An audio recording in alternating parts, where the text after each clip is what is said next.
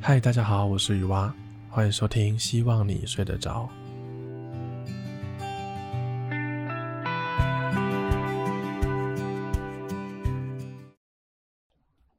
其实最近我有点心虚哦，因为又停更了一周。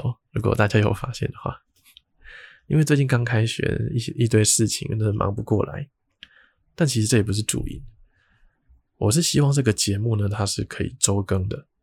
仔细想一想之后，我觉得我在做这个节目的时程安排有一个很大的问题，有有一点问题，就很像一个公司它在生产的产品线，它不能够因为今天公司来了一个客人，来一个大客户，你要跟他招待，要招待他，或者是今天要扩张经营，这个产品线就停下来了吗？应该不能这样子。所以我觉得我自己在时间分配，然后在做这个 p a r k a s t 这个专案这个节目的管理上要改变一下。想想怎么降低这个时间成本，然后提高品质，又可以稳定的产出。我觉得有很多东西我需要改变一下。然后我自己也听了上一集的节目，我发现用耳机听我自己说话，那个语语句之间都会有一些很尖锐的声音，可能是讲话间的那个唇齿音吗？就是呲呲的那个声音，我不太会形容。我就会。试了很多次，想要找出来到底是为什么。后来经过了一连串的测试，可能是我讲话的时候离麦克风太近了，只要离远一点，那个声音就会少很多。所以这周录音的话，再来看看有没有改变。这期应该会好一点点了。嗯，来回复一下留言。已经习惯听故事睡觉的大四实习生说。这阵子开始为期半年的实习，压力蛮大的。之前每天晚上都会睡不太着，后来找到这个 podcast，不管是听闲聊或是故事，都能让我很放松，也很好入睡。哇，感谢你的留言，很开心这个节目能够帮到你入睡。哇，实习我没有实习过，不过从这串留言中呢，能够发现你应该是一个很优秀的人。实习这件事情呢，就分成两种嘛。一种是学校要求，另外一种是学校不要求的，但是自己规划的。如果你是第二种的话，那代表你是一个有规划的人，因为大四能够去实习，就代表你的学分都差不多修完了，没有被当掉嘛。那如果是学校要求的呢，那也不错。嗯，我觉得人家常常都说要跳脱舒适圈嘛，但我觉得。跳脱舒适圈只是第一步，第二步呢，就是要扩大你的舒适圈。你在留言里面说压力现在觉得很大，那我觉得等你克服完这个压力之后，获得的东西也会是巨大的。如果你觉得很轻松的话，那完成它对也没什么嘛，因为你本来就会了。那当公司指派的任务你都能顺利的完成，压力也不会那么大了，代表你的舒适圈就扩大了，你的能力就进步了。我觉得是这样。那实习呢，还有一个好处就是有机会可以转正嘛。如果他是好公司的话，那可能就要注意实习的工作内容是不是都是一些事务性的工作，还是可以帮忙参与决策或者体验一下正职的东西。我之前打工的一家公司里面也有实习生，但那个实习生就是在帮忙订便当啊、打扫啊，或是影印资料啊等等，或是 key in 档案等等。我觉得如果实行的内容是这样的话，可能就要稍微留意一下了。总之，就感谢你的留言，然后祝福一切顺利吧。嗯，好，那今天的闲聊呢，主要的重点就是台北。呃，我这两个礼拜六都刚好有事情要去台北一趟。上礼拜六呢是去看英雄联盟的冠军赛。那这礼拜六呢，是我老板请我去一个办在南港的展览，去收集一些厂商的资料，拿一些 D N，拿一些名片，就了解一下最新的科技大概长什么样子。那为了省钱呢，我这两趟都是搭客运上去的。去台北除了办正事之外，我还有顺便去找一些朋友吃饭，就聊到我都搭客运上来。在我说搭客运的时候，他们都露出一些很惊讶的表情。他们觉得搭客运很不舒服，原本我是就觉得还好，它缺点就是要开久一点嘛，然后中间会可能停到别的站，所以可能会很久。但如果不赶时间的话，应该就还好。但我这两个礼拜客运来回就坐了四趟，我好像开始能够体会到他们的那个觉得客运很不舒服的感觉了。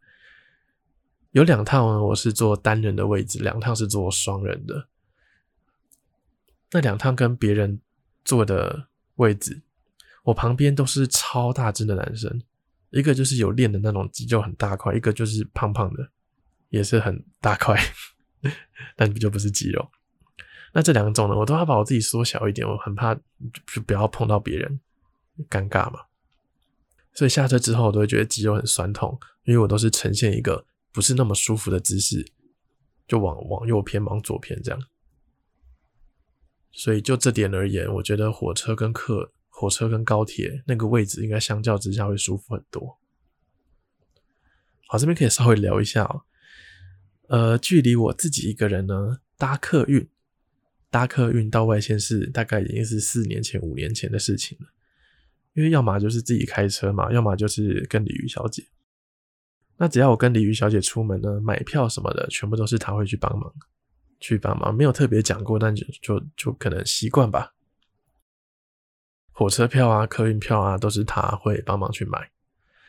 所以我距离上次自己买票已经了好久好久年，好久好久以前了。所以这一次我自己去买票，我那个。有点不知道怎么买，有点紧张，然后在心里面跟自己捋过好几次，就说：“哎，不好意思，呃，你好，我要到哪里哪里。”就把那个对话的顺序都讲过一次。那其实根本没有那么难，但就是会莫名的紧张。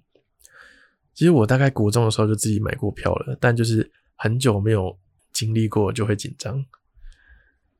然后我有个另外的朋友，前天就搭火车回台北。他搭了一个好像是火车比较高级的位置，他的椅子比较大，然后会有副餐，有点像是搭飞机那种商务舱的概念。它票价从台中到台北大概是七百多块，就是一般火车票的两倍差不多。感觉下次如果去玩的话，可以试试看。嗯，然后我发现大家坐客运都不系安全带，我每一趟我每一趟一上车。就是把东西都放好之后，我一定赶快把安全带系起来。这几趟呢，我旁边的人有几个人，有有一个人是看到我系，他就把它系起来；另外一个是看到我系了，他还是无动于衷，就没有系。我有观察车上的其他人，大概有一半以上，他们都没在系安全带的，嗯，莫名的勇敢。我是一定会系的。那鲤鱼小姐每次搭车呢，我也都会叫她系。只要我自己开车。我上车第一件事情，我已经是叫全部的乘客就把安全带系起来。嗯，希望各位听众们，不管搭乘任何交通工具，只要他有附安全带，就一定要系，不然他每次干嘛设计一条线在这边，对不对？还那么丑，所以我觉得他设计上就一定是有他的原因啊。说不定这个小举动呢，就能让你更加的平安，好不好？提醒大家。好，终于要进入这个闲聊的主题了。虽然是闲聊，还是有主题的。今天闲聊的主题呢，想要聊一聊，就是我在台北观察到的事情。好，先提一下，我不是要 diss 什么的，也没有要比较台中、台北，也不要，也没有要站南北什么的，我就单纯的观察到台中跟台北不太一样的地方。好，第一点就是，哇，人好多，可能是因为我假日才去吧，走到哪里，不管是哪里，都是一堆人，随便过马路都是二三十个人一起过。可能是因为我在就是比较中心的区域嘛，有可能，因为我这趟旅程有中间有一个大概三个小时的空档嘛，不知道干嘛，我就跟朋友去找一间网咖，就是两个小时坐一下。不管是餐厅还是网咖，很多都是爆满，都已经客满了，没有办法进去。哦，台北，所以台北真的很多人诶。好，第二个是交通的部分。我发现大家都好会按喇叭哦，按喇叭的频率大概是台中的好几倍吧。当然没有像那种网络上印度影片那种越南啊，那叭叭叭一直叭，但它的频率也是高了很多。我有跟我朋友分享过这个观点，他也同意，他在台北生活了四年五年了吧，他也同意，所以他说他在台北就很少骑车，主要都是搭捷运为主。很多人就是要路怒症还是怎样吧，是一个小事情就要扒。对，我我我我很支持按喇叭，但是太小的事情就扒就就有点不必要了。我思考到这件事情的时候呢，又又有一个可能，就会不会是台中大家都觉得台中很可怕，大家。车上都会有一些武器，所以不太敢乱按喇叭，所以台中按喇叭的频率呢就低很多，也是有可能。第三个是违规的人也有一点哦，可是我觉得台北有个好处就是礼让行人这个部分做的非常的确实，有时候你走在台中的路上，还是会有些低能驾驶，就真的离你很近，从你前面这样飞过去，就看着就很不爽。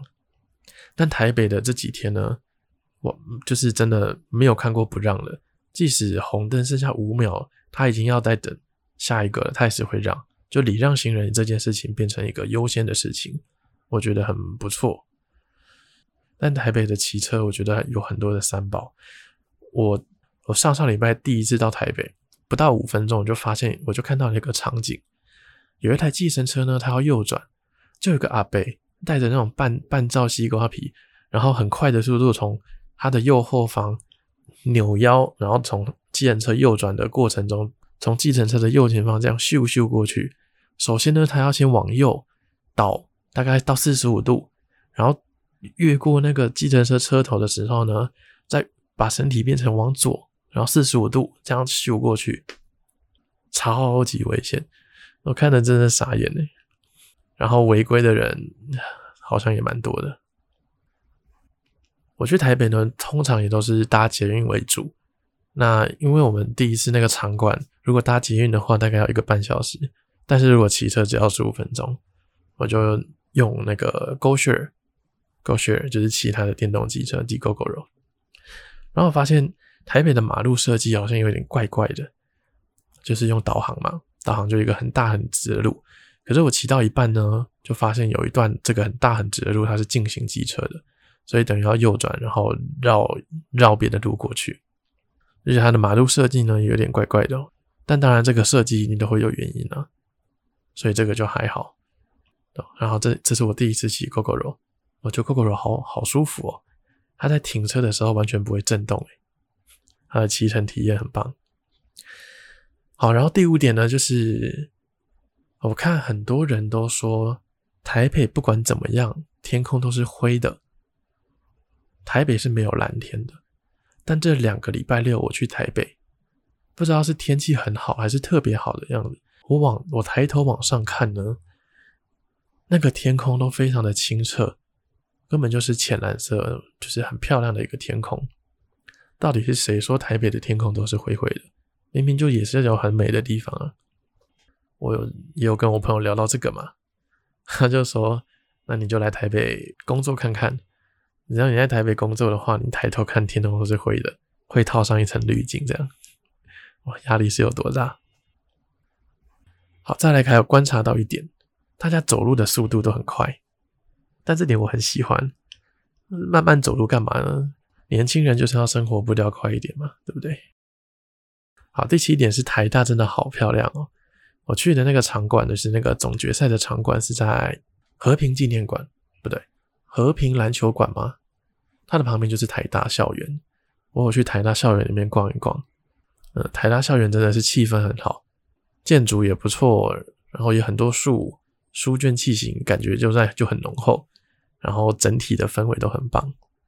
唯一的缺点呢，就是考不上。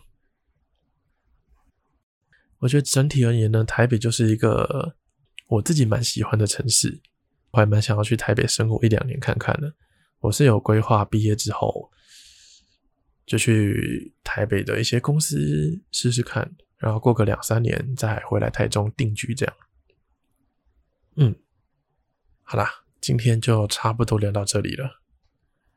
今天节目的最后呢，我要推荐大家一首歌，这首歌是最近被延上到爆炸的一个节目，那个《中国好声音》里面的一首歌，名字叫做《仅好友可见》。